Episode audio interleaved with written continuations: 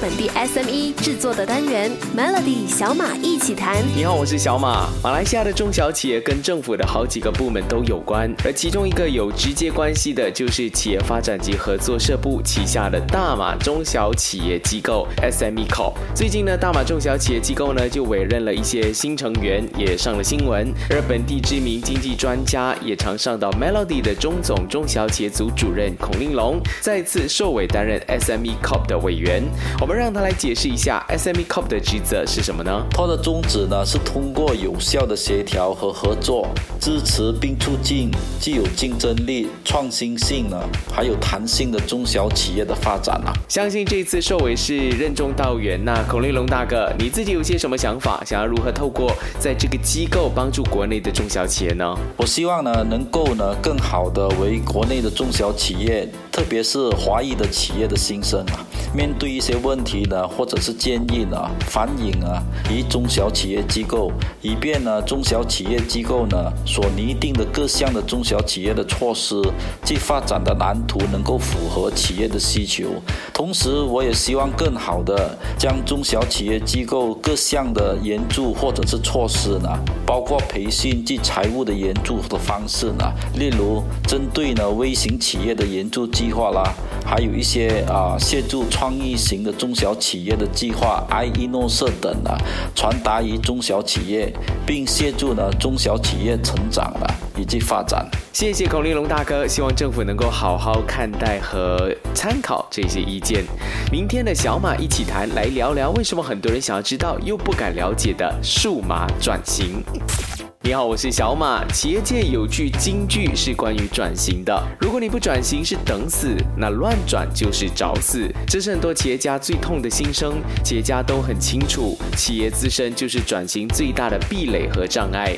很多企业家整天喊着要转型，到处找商机、找好项目，甚至有些企业家干脆转行，但往往是站在外面看的时候，觉得哎。好像很多行业都不错哦，实际上真正进入那个行业之后呢，就发现没有哪个行业是好做的。所以转型不等于转行，更多人做的是数码转型。而传统商店要做数码转型，都很担心的一件事情就是是不是要用很多钱。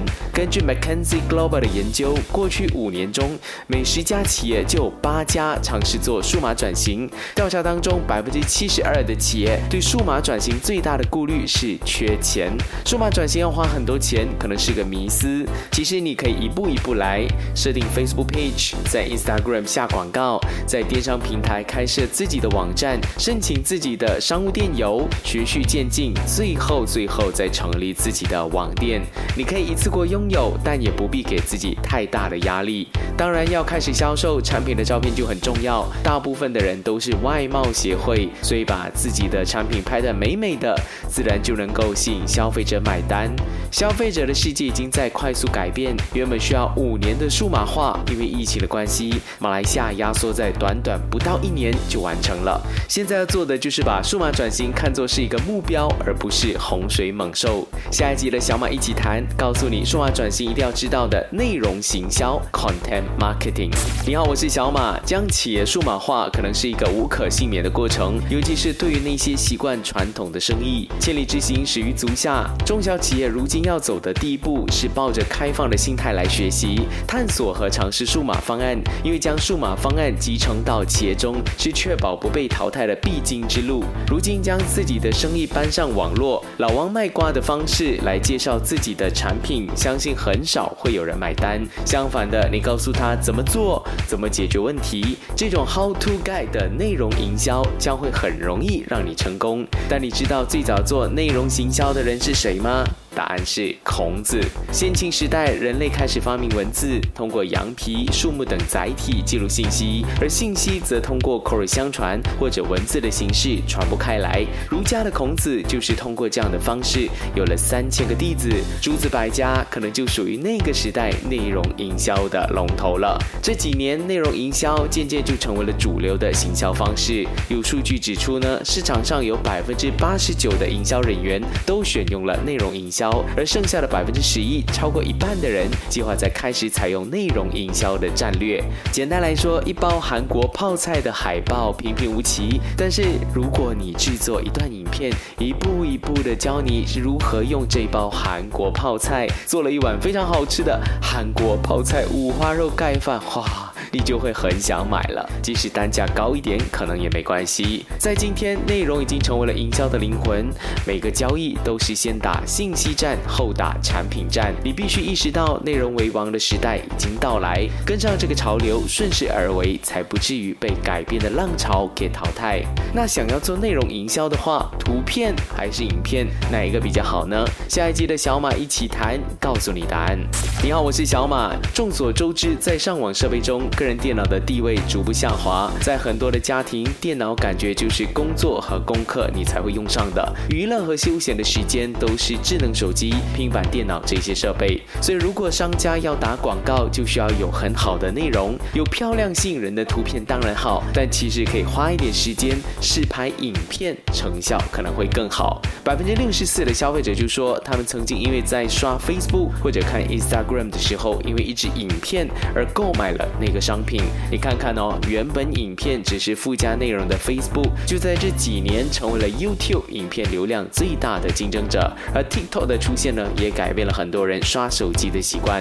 Cisco 的研究报告就指出呢，二零二零年全球百分之七十五的网络流量都是干嘛呢？看影片。假如你真的渴望拥有更多的网络曝光度，有效提升销售业绩，那么你应该学会影片行销和善用影片的优点，并且使用它来。推广你的品牌、服务或者产品。网络影片的形式呢，就类似于电视广告，而网络与影片的结合，让这种行销方式具备了很多优点，包括了感染力强、互动性高、传播速度快、成本低廉等等。可以说，网络影片行销将许多的优势宠爱集于一身。下一集的小马一起谈，来聊聊马来西亚的中小企业接下来一定要做好的四件事。Hello，我是小马。COVID-19 的疫情呢，加速了企业电子化的迫切性，目前国内企业和商家都面对营业模式转变的问题。如果不积极改变，未来肯定将有更多的困难，甚至会面对生存的挑战。疫情当下，未来这三到五年，我个人认为马来西亚的中小企业一定要做好这四件事。第一，一定要学会轻资产创业，尽量的避免做任何的重资产。一个小仓库，一台电脑，一张桌子，一台相机，再加上你自己的产品，很多人就走上了实现创业之梦的。道路，这就是所谓的轻资产。未来产能肯定会过剩，要懂得资源整合。在几年前聊的很多的资源共享，甚至是借力使力，都会在未来无限放大。第二件，中小姐要做的是，要学会任何地点都能工作。和以前做生意一定要在大城市来相比，现在的机会呢，可以这么说，都不一定在大城市。感谢科技的发展，现在到处都能够做生意。最重要的是，你的技术和生意是能够帮。帮助解决生活需求的，当然还有整个生态链是可以链接起来的。第三，储备好现金，做生意无论如何都要保持正数的现金流。香港知名企业家李嘉诚就曾说过，一家企业即使有盈利也可以破产，一家企业的现金流是正数的话就不容易倒闭。所以这几年对赊账还有放款都要尽量避免。第四，线上生意是巨大的趋势，不管你是做什么产品、搞什么项目、提供什么服务，一定要找一个。线上可以赚钱的生意，线上营销是你必须要了解的一门本事和知识。在未来，如果你不懂得线上营销，基本上就是一个新时代的文盲。所以，数码转型势在必行。如果想要重听这个星期的小马一起谈，记得上到 Shortcast 去收听。下个礼拜将会带给你更多本地中小企业能够掌握的资讯。锁定 Melody。Melody 小马一起谈，早上十点首播，傍晚六点重播，用两分分钟的时间，每天抓住一个新的变化。